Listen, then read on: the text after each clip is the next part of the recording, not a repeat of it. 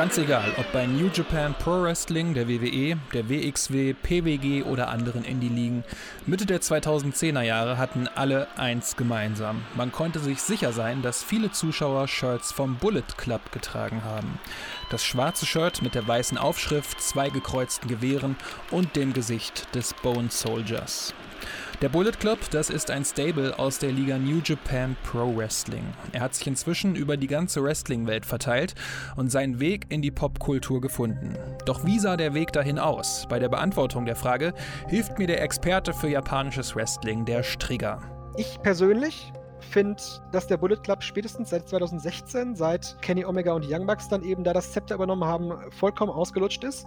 Es gibt keine Idee aktuell, die in irgendeine Richtung weist, die in irgendeiner Form innovativ ist. Der Bullet Club aktuell also ohne Richtung, nicht innovativ und trotzdem hat er seine Spuren in der Wrestling-Landschaft hinterlassen. Und zwar so große, dass sich New Japan Pro Wrestling eigentlich nicht erlauben kann, den Bullet Club aufzulösen.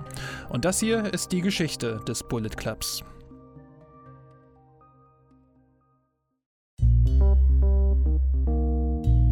Ein junger irischer Wrestler kommt im April 2006 zum ersten Mal nach Japan und trainiert ab diesem Zeitpunkt im Dojo von New Japan Pro Wrestling. Es ist Prince David, der heutzutage als Finn Balor in der WWE aktiv ist. Damals hatte Prince David bereits einige Titel in Großbritanniens Indie-Szene gewonnen und ist auch schon zu Auftritten in den USA gekommen. Aber Japan, das war neu für ihn.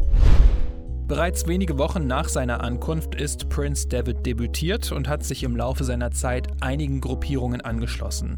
Erst CTU, dann Rise und ab Juni 2009 hatte er ein festes Tag-Team mit Ryusuke Taguchi. Zusammen war er Apollo 55. Zusammen gewinnen sie den IWGP Junior Heavyweight Tag Team Championship und halten ihn für eine lange Zeit. Prince David gewann in dieser Zeit auch seinen ersten Singles-Title, die IWGP Junior Heavyweight Championship. Prince David ist bei den Zuschauerinnen und Zuschauern super beliebt. Er kommt toll an, sie bejubeln ihn. Aber er wollte dann natürlich auch mehr. Und äh, im Februar des Jahres 2013 fing es dann so ein bisschen an, ähm, in eine komische Richtung zu gehen als er dann über Twitter angefangen hat, Leute anzugreifen aus dem Roster. Vor allem ähm, Captain New Japan, den er regelrecht niedergemacht hat. Und er wollte mehr erreichen, als er als Junior Heavyweight erreichen konnte bei New Japan. Da hat es sich ganz gut getroffen, dass zur Anniversary Show der Junior Heavyweight Champion, also Prince David, auf den Heavyweight Champion, in diesem Fall Hiroshi Tanahashi, trifft. Doch das Match zwischen den beiden bei der Anniversary Show 2013 geht für Prince David verloren.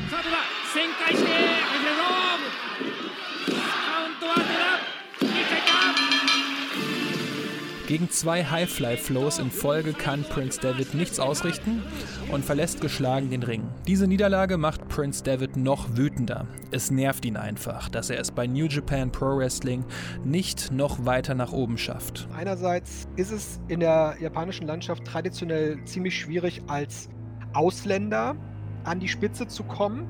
Und das Ganze wird dann natürlich noch erschwert als Junior Heavyweight. Denn traditionellerweise sind in Japan die äh, Heavyweights diejenigen, die im Rampenlicht stehen und im Main Event und im Fokus stehen. Außer es handelt sich wirklich um eine reine Junior Heavyweight Promotion, aber das ist New Japan eben nicht und da ist eben dann diese gläserne Decke auf jeden Fall vorhanden. Prince David hat sich daraufhin verändert. Er war nicht mehr der, den alle geliebt haben. Er hat härter gerestelt, hat die Regeln nur noch als Empfehlung verstanden und war einfach rücksichtsloser. Doch was war mit Ryusuke Taguchi, seinem Tag-Team-Partner von Apollo 55? Der hatte auf die neue Einstellung seines Partners Prince David keine Lust. Er wollte weiterhin fair wresteln. Bei Invasion Attack 2013 bekam Apollo 55 die Chance, die Junior Heavyweight Tag Team Championships zu gewinnen. Ihre Gegner waren die Timesplitters, also Alex Shelley und Kushida, die dieses Match auch gewonnen haben.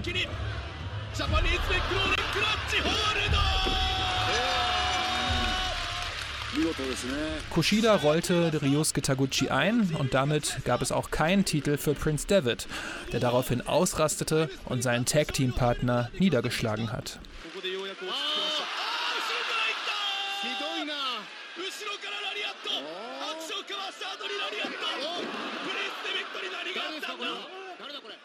Hilfe bekommt er dabei von Bad Luck Fale. David attackiert Taguchi hart, verpasst ihn einen Double Stomp, nimmt anschließend Captain New Japan seine Maske ab und nimmt sich dann das Mikrofon. No more Apollo 55. No more Mr. Nice Guy. Mm. Say hello to my bouncer, the underboss, Bad Luck Ballet. And you're looking at the real rock and roller, Prince Devitt.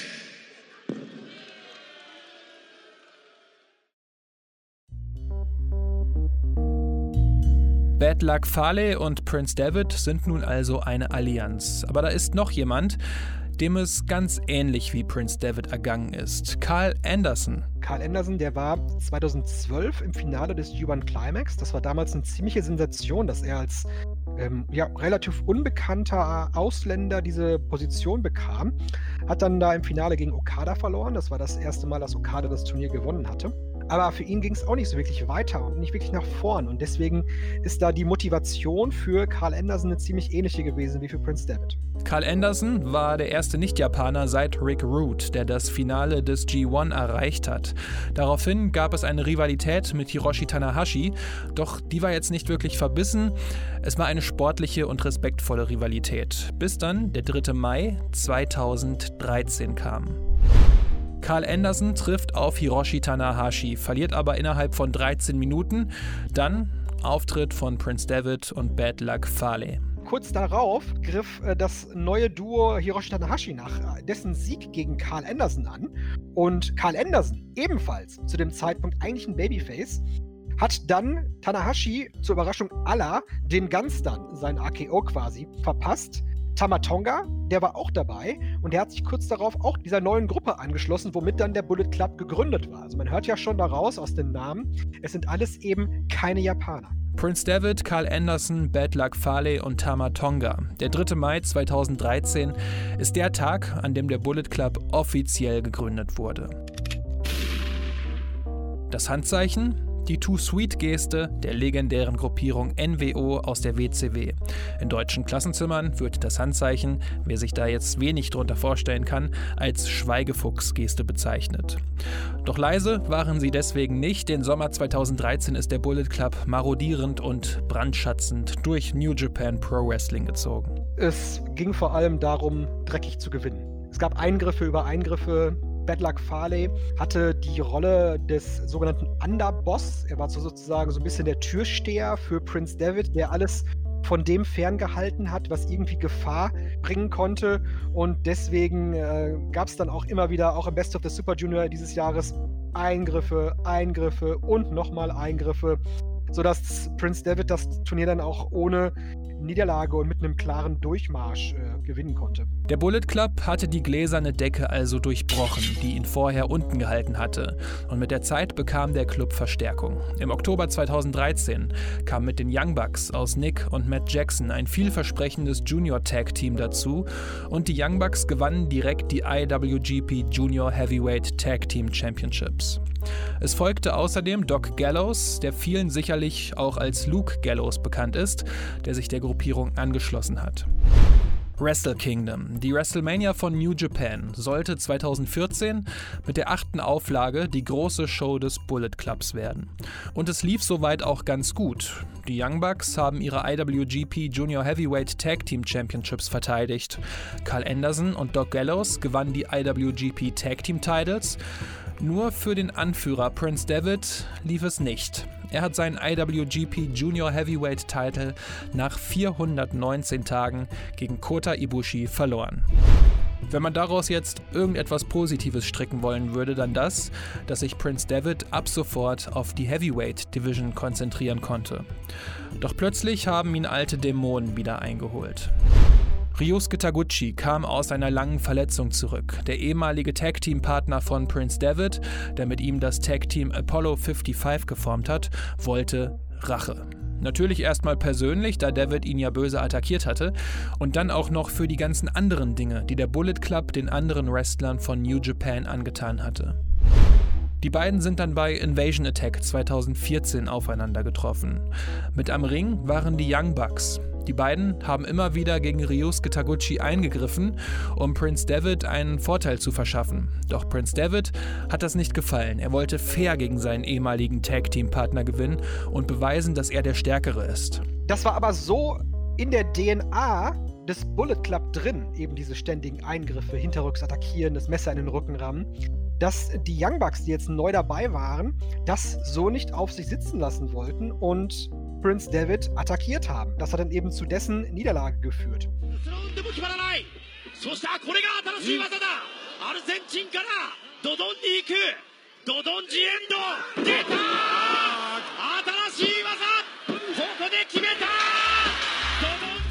Im Anschluss zollen sich die beiden ehemaligen Partner Respekt und geben sich im Ring die Hand. Prince David läuft schwer mitgenommen in den Backstage-Bereich.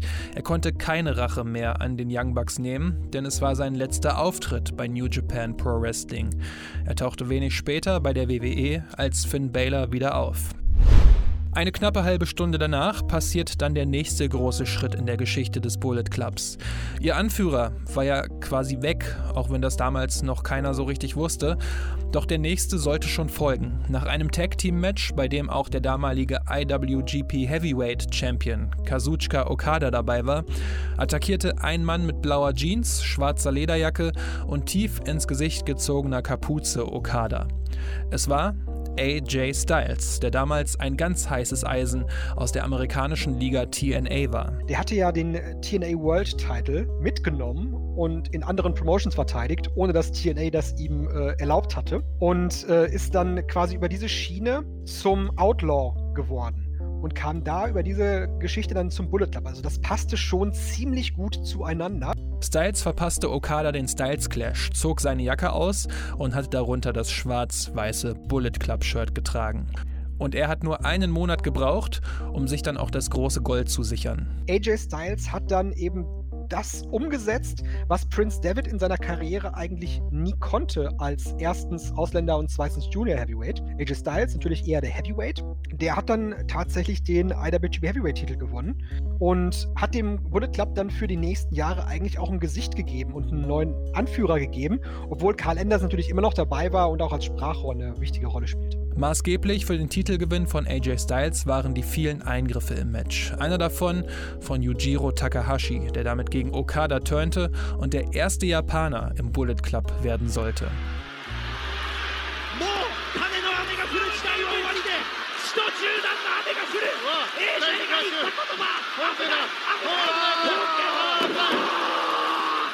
Styles クラッシュ食らってしまったなんだこれ負けた負けた岡田が負けてしまった nach dem Match feiert der gesamte Bullet Club dann im Ring. Happy birthday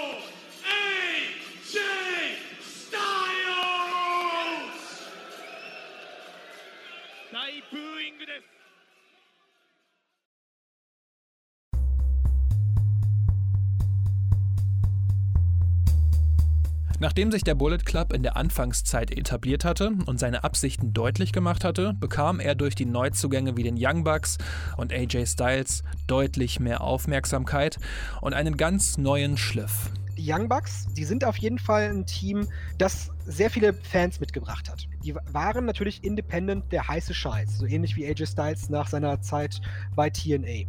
Und die hatten viele Fans. Und dadurch, wie sie aufgetreten sind, wie sie wresteln, haben sie immer mehr Fans an sich gebunden. Und das hat eben auch dazu geführt, dass der Bullet Club international den Durchbruch geschafft hat und dafür gesorgt hat, dass New Japan Pro Wrestling auch auf einer internationalen Bühne mehr und mehr Fans gewinnen konnte. Ich meine, in der Zeit, da müssen wir uns nochmal zurückdenken, äh, zu WXW-Shows zurückdenken. 2015, 16 hat man überall Bullet Club Merchandise gesehen. Und so ist das passiert, was häufig im Wrestling auftritt. Der Bullet Club wurde durch seine rebellische und einfach coole Art immer beliebter, sogar bei den Japanerinnen und Japanern selbst, bei denen man dachte, dass sie eher dem traditionellen japanischen Stil nahestehen würden. Auf der anderen Seite ist aber so, dass New Japan in den Jahren ab 2012 immer mehr Fans gezogen hat, die eigentlich nicht so sehr die traditionellen Pro-Wrestling-Fans waren, sondern die ähm, speziell durch New Japan zum Wrestling gekommen sind und eigentlich auch nur New Japan gucken. Gleichzeitig kamen immer mehr Frauen auch ähm, dazu, die äh, vermehrt Tickets kauften bei New Japan. Man hat das Produkt natürlich auch insofern auf sie ein bisschen abgestimmt. Also von einer traditionellen Pro-Wrestling-Fangemeinde konnte man da jetzt nicht mehr sprechen, zumindest wie, wie sie früher in den 90ern in Japan war. Der Bullet Club war sogar so beliebt, dass er den Sprung aus der reinen Wrestling-Blase in die Popkultur schaffte.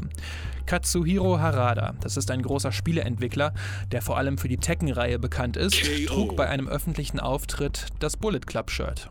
Zum Beispiel, als der Club noch ziemlich neu war, hat Bad Luck Farley Ende 2014 ein Bild veröffentlicht von einer 81-jährigen Frau, die er an einer Bahnstation in Tokio getroffen hat. Und die Dame, die sei ganz aufgeregt auf ihn zugelaufen, um ihm sein, um ihm ihr Bullet Club Shirt zu präsentieren. Also, um solche Zielgruppen anzusprechen, braucht es ja schon eine gewisse mediale und Mainstream-Relevanz. Es war jedoch nicht nur die Coolness des Bullet Clubs, sondern es waren auch die starken Leistungen des Anführers AJ Styles. Der Bullet Club hatte sich insofern gewandelt, dass er nun auch immer stärkere Matches zeigte. Bei The New Beginning in Osaka krönte sich AJ Styles erneut zum IWGP World Heavyweight Champion, indem er dieses Mal Hiroshi Tanahashi besiegte.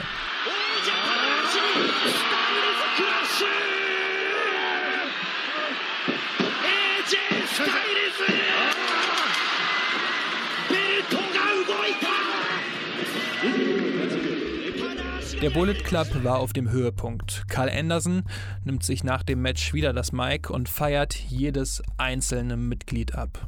You're staring at the greatest faction in professional wrestling in the last 20 years.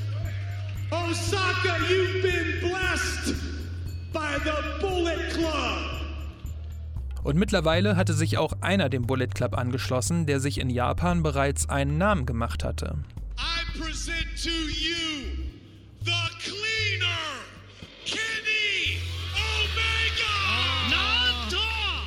Der frisch gebackene Junior Heavyweight Champion Kenny Omega. Kenny Omega vor New Japan war völlig anders. Der kam nach Japan als junger Wrestler, hat zusammen dort mit Kota Ibushi viele Erfolge gefeiert und mit Michael Nakasawa zusammen vor allem die Sprache gelernt und hat auf diese Art und Weise Anklang gefunden beim japanischen Publikum. Er war vorher ein farbenfroher und aufregender Wrestler bei der Promotion DDT.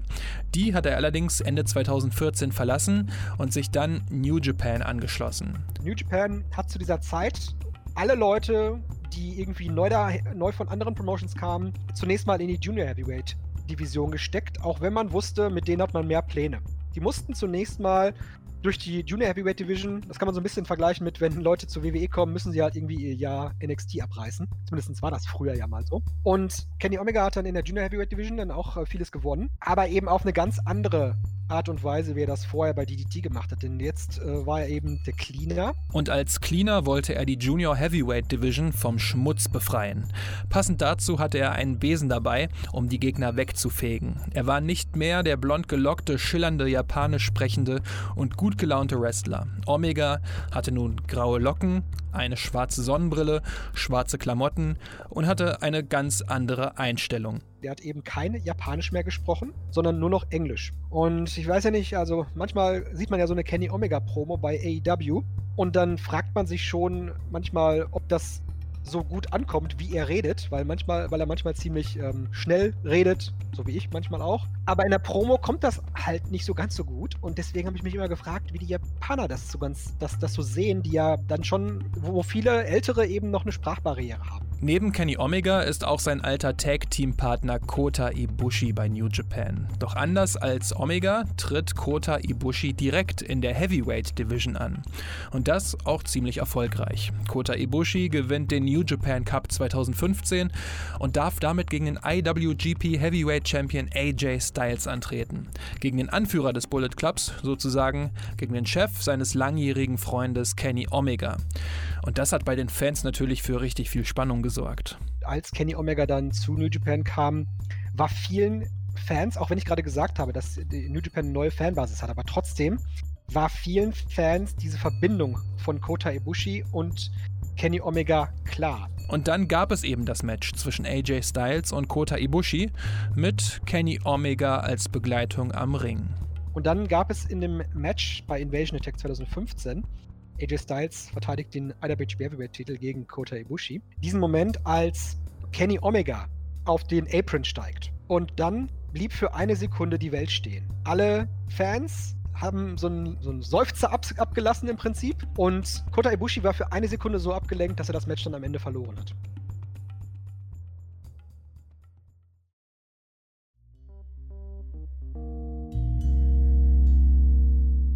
Wrestle Kingdom 10. Anfang Januar 2016 sollte der große Event des Bullet Clubs werden. Die Mitglieder standen in fünf der zehn Matches und somit auch in fünf von acht Titelmatches. Doch am Ende waren es nur die Young Bucks, die mit Titeln um die Hüften die Halle verlassen konnten. Mit Spannung wurde an diesem Abend das Dream-Match zwischen Shinsuke Nakamura und AJ Styles um den IWGP Intercontinental Title erwartet. Es konnte halten, was es im Vorfeld versprochen hatte. Nur, es gab wieder kein Gold für den Bullet Club, denn Shinsuke Nakamura gewann das Match gegen den Bullet Club-Anführer nach rund 25 Minuten. Schon einige Zeit vorher gab es erste Gerüchte, dass sowohl Nakamura als auch AJ Styles, Doc Gallows und Carl Anderson New Japan Pro Wrestling verlassen wollen würden. Und das hatte natürlich auch Kenny Omega mitbekommen, der seine Chance witterte. Schon einen Tag später bei New Year Dash trat er mit AJ Styles in einem Tag Team Match gegen Shinsuke Nakamura und Yoshihashi an. Und Kenny Omega gewann das Match tatsächlich für sein Team, indem er Shinsuke Nakamura nach dem One-Winged Angel pinnen konnte. Die Feier danach war allerdings wenig herzlich.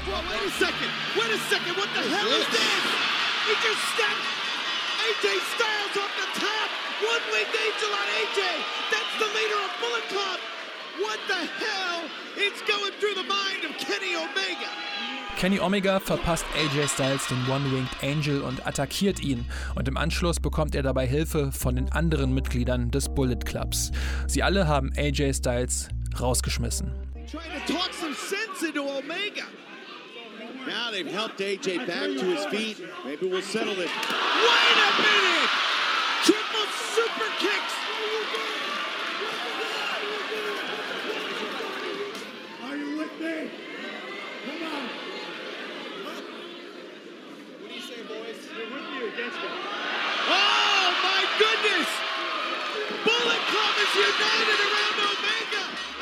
Das Ganze hat ja dann auch dazu geführt, dass äh, AJ Styles bei New Year Dash attackiert wurde, Omega ihm den One-Winged Angel verpasste und sich eben als neuen Anführer des Bullet Club heraufschwang. Das Ganze wäre so oder so irgendwann passiert, aber aufgrund der Tatsache, dass eben AJ Styles Carl Anderson und Doc Gallows dann verschwanden von New Japan, musste man diesen Schritt früher gehen.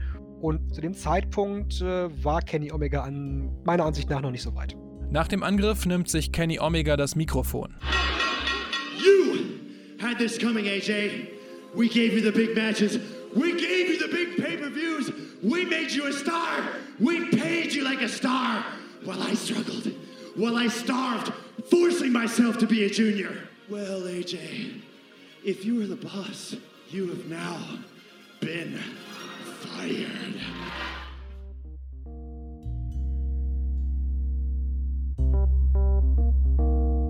In den nächsten Monaten ist Kenny Omega als Singles-Wrestler sehr erfolgreich. Er gewinnt den vakanten IWGP Intercontinental Title, den AJ Styles zuvor nicht gewinnen konnte. Und Kenny Omega gewinnt als erster Nicht-Japaner in seinem ersten Versuch den G1 Climax. Dabei zeigt er viele starke Matches, die für eine Veränderung im Bullet Club sorgen sollten. Bis zu diesem Zeitpunkt 2016 kann man sagen, dass der Bullet Club noch sehr viele Anleihen vom originalen Bullet Club hatte. Also es ging eben darum, wir Jungs, die äh, aus dem Ausland kommen und hier unsere Zeit im Tourbus zusammen verbringen, sorgen jetzt dafür, dass wir auch unseren Teil vom Kuchen bekommen. Es gab zwar schon mit Yujiro Takahashi den einen Japaner in der Gruppierung, aber äh, das war eher eine Ausnahme. Mit Kenny Omega an der Spitze und den Young Bucks quasi als seinen ähm, Kumpan an seiner Seite hat man diesen Turnaround vollzogen vom Bullet Club, der auch für gutes Wrestling stehen wollte. Immer mit an der Seite von Kenny Omega waren die Young Bucks aus Matt und Nick Jackson. Immer häufiger treten sie zu dritt an und unterstützen sich, wenn auch nicht immer mit fairen Mitteln. Das führt dazu, dass die drei zwar weiterhin im Bullet Club sind, aber sich nun als The Elite, die Elite, bezeichnen. Und das hat vor allem den beiden verbleibenden Stammmitgliedern Bad Luck Farley und Tamatonga überhaupt nicht gefallen. Er und Bad Luck Farley haben sich dann als Original Gangster oder als eben als Original Bullet Club bezeichnet. Es war für ihn ähm, sehr schwer zu verdauen, dass diese Leute, die jetzt neu da reingekommen sind, den Bullet Club für sich reklamiert haben, einerseits, aber sich mit diesem neuen Namen, The Elite, vollkommen von dem ursprünglichen Bullet Club absetzen wollten. Also das war, eine, das war eine zweischneidige Sache. Zwei Punkte, die Tamatonga beide nicht schmecken konnten. Der originale Bullet Club war nur noch in einem luftleeren Raum, während sich Kenny Omega und die Young Bucks als The Elite immer mehr einen Namen machten. Kenny Omega wurde durch seine Matches gegen Kazuchika Okada zur Best Bout Machine, also einem Wrestler, der verlässlich richtig, richtig starke Matches zeigt. Doch der Bullet Club, der fiel hinten runter. Und so kam es zwischen dem Bullet Club und der Elite immer wieder zu kleinen Reibereien, sei es zwischen der Elite und dem Original Bullet Club, sei es zwischen den Young Bucks und Kenny Omega oder sei es zwischen Kenny Omega und dem neu dazugekommenen Cody Rhodes. Doch zum Bruch des Bullet Clubs haben all diese Streits Streitigkeiten nicht mal annähernd geführt. Zu diesem Zeitpunkt, da sind wir jetzt äh, schon im Jahr 2018, war ich der Ansicht, dass eine Fehde zwischen den Bullet Club-Mitgliedern, eine Bullet Club interne Fehde, eine gute Idee sein könnte, weil alle im Bullet Club bei dieser Idee dabei sein würden. Ich habe das dann auch immer verglichen mit den Fäden, die es innerhalb der NWO gab. Aber da hatten wir halt mit äh, Hulk Hogan und Kevin Nash Leute, die halt Backstage ihre Spielchen getrieben haben in den 90er Jahren, ja. Und hier war ich der Ansicht, wir haben jetzt hier ganz viele Wrestler, die so auf diese Idee fokussiert sind, diese Geschichte zu einem Erfolg zu bringen, dass das Ganze auch erfolgreich sein würde. War dann leider nicht so. Der Bullet Club hat weiterhin existiert, doch während es am Anfang noch eine Gruppe war, die aufgrund ihrer Einzelteile gut funktioniert hat, war es nun die Gruppe, die die vielen verschiedenen Einzelteile gerade noch so ein wenig zusammenhalten konnte. 2018 hat Cody Rhodes angekündigt, dass er, Kenny Omega, die Young Bucks und Adam Page die Gruppierung verlassen würden, weil man sich nicht mehr mit ihr identifizieren könnte. Inzwischen steht Jay White im Bullet Club am meisten im Fokus. Einen klassischen Anführer gibt es momentan aber nicht. 29 Mitglieder hatte der Club seit dem Start 2013 rund um Prince David. In den vergangenen Jahren hat sich das Stable immer weiter von seinen Ursprüngen entfernt. Der Bullet Club fing an als Gruppierung der in Anführungsstrichen Ausländer, die was reisen wollen.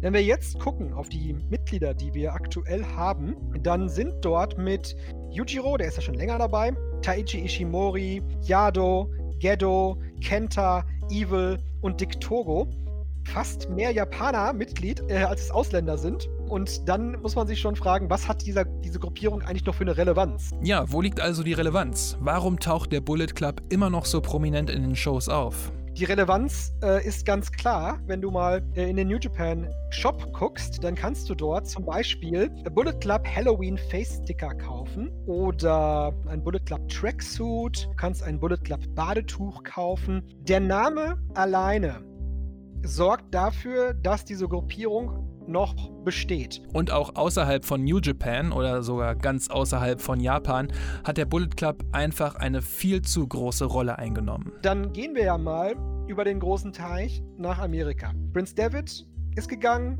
äh, AJ Styles, Doc Gallows und Carl Anderson ebenfalls. Die haben sich ja später bei WWE wieder zusammengefunden und haben auch The Club gegründet, was später ja der OC wurde. Und dann sind ja ähm, Gallows und Anderson zu TNA gegangen die jetzt dann plötzlich bei AEW wieder aufmarschiert sind und zusammen mit Kenny Omega dort auch wieder eine Gruppierung gegründet haben, die äh, so ähnlich wie der Bullet Club ist. Das Ganze hat eine dermaßen große Eigendynamik gewonnen, dass man sich bei New Japan, glaube ich, gar nicht traut, das Ganze zu beenden, weil da so viele ja, Storyline-Stricke dranhängen, dass man sich fragt, was machen wir denn eigentlich ohne den Bullet Club? Ein großes Stable, mit dem der Bullet Club immer wieder verglichen wird, ist die NWO aus der WCW in den 90er Jahren. Und das nicht nur wegen der Too Sweet-Geste. Die große Gruppierung rund um Scott Hall, Kevin Nash und Hulk Hogan, da ist ein Vergleich nicht von der Hand zu weisen es hat eigentlich schon NWO-Ausmaße, wenn man daran denkt, was es auch natürlich für, noch für Seitenprojekte in Anführungsstrichen dann ähm, in den folgenden Jahren dann eben gab. Es hat ja im Grunde genommen jeder Wrestler oder jede Promotion auf der Welt irgendwie eine Anleihe gefunden an ähm, XY Club Shirts. Es gab zahlreiche Versuche, den Bullet Club in anderen Formen, in anderen Promotions anzusiedeln. Ähm, und äh, ja, in, insofern kann man das, glaube ich, schon sehr gut vergleichen. Und auch wenn der Bullet Club seit einigen Jahren ziemlich vor sich herdümpelt, sich viel wiederholt und momentan nicht mehr viel mit den Anfangstagen zu tun hat, hat er seine Spuren in der Wrestling-Landschaft hinterlassen. Ich glaube, der Bullet Club hat gewaltige Spuren in der japanischen Wrestling-Szene hinterlassen, weil er diese Form des Stables der in Anführungsstrichen Ausländer in einer Art und Weise aufgegriffen hat, wie das vorher noch nicht der Fall gewesen ist. Und auch in andere Länder übergegriffen hat, wie das bei keiner japanischen Promotion zuvor der Fall gewesen ist. Ich habe ja eben schon die ganzen Verstrickungen erwähnt in verschiedenste Promotions. Ich glaube, das hat vorher noch nie eine Gruppierung in Japan geschafft und deswegen muss man ganz klar konstatieren, dass die Geschichte des Bullet Clubs auch in der Retrospektive eine Erfolgsgeschichte sein wird, auch wenn man sagen muss, dass vieles davon ähm, aktuell wie lauwarmer Kaffee erscheint. Vielleicht bekommt der Bullet Club ja noch irgendwann und irgendwie die Kurve, bevor er sich völlig in der Irrelevanz verliert. Dass die Gruppierung vor allem den Mitgliedern aus der Anfangszeit immer noch viel bedeutet, ist immer mal wieder auf Twitter zu sehen. Doc Gallows und Prince David scheuen trotz dessen, dass sie in unterschiedlichen Promotions arbeiten, nicht davor, die Vergangenheit immer mal wieder gemeinsam aufleben zu lassen und die gemeinsame Verbindung zu zeigen. Es sind für sie einfach besondere Erinnerungen, wie auch für die vielen Fans, die auch nach dem Coronavirus sicherlich wieder mit ihren Bullet Club Shirts zum Wrestling in die Hallen gehen werden.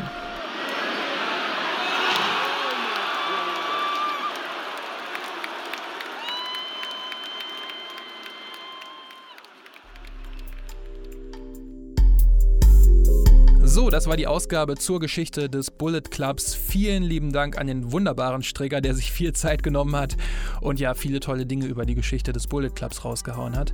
Ist natürlich auch ja ein bisschen schwierig, acht Jahre Bullet Club so ausführlich zu beleuchten, dass jetzt jeder Aspekt ähm, halt beleuchtet wird. Es sind einfach zu viele Akteure, zu viele Twists, zu viele Stationen. Da kann es natürlich äh, schnell mal unübersichtlich werden. Ich habe versucht, mich mit Strigger auf die großen Punkte und die Bedeutung zu beschränken. Ja, was haltet ihr vom Bullet Club? Seid ihr immer noch mit dabei? Ist das vielleicht für euch sogar gerade eine ganz spannende Zeit, weil der Bullet Club so weit von seinen Wurzeln entfernt und irgendwie ganz anders ist? Oder sagt ihr auch, nee, komm, Bullet Club hat sich für mich echt totgelaufen? Schreibt es doch einfach gerne mal auf Twitter, Instagram oder auch in der Ringfuchs-Gruppe auf Facebook. Würde mich echt interessieren, da können wir dann gerne ähm, alle miteinander weiter diskutieren. Ansonsten freue ich mich natürlich auch über euer Feedback zu diesem Format überhaupt. Das war jetzt mal die erste Ausgabe. Wie findet ihr es? Ähm, wo kann man ansetzen, um es besser zu machen? Was hat euch gut gefallen? Schreibt das gerne auch in die Kommentare, da freue ich mich über euer Feedback und würde sagen, dann hören wir uns einfach bei der nächsten Ausgabe wieder. Macht's gut und tschüss.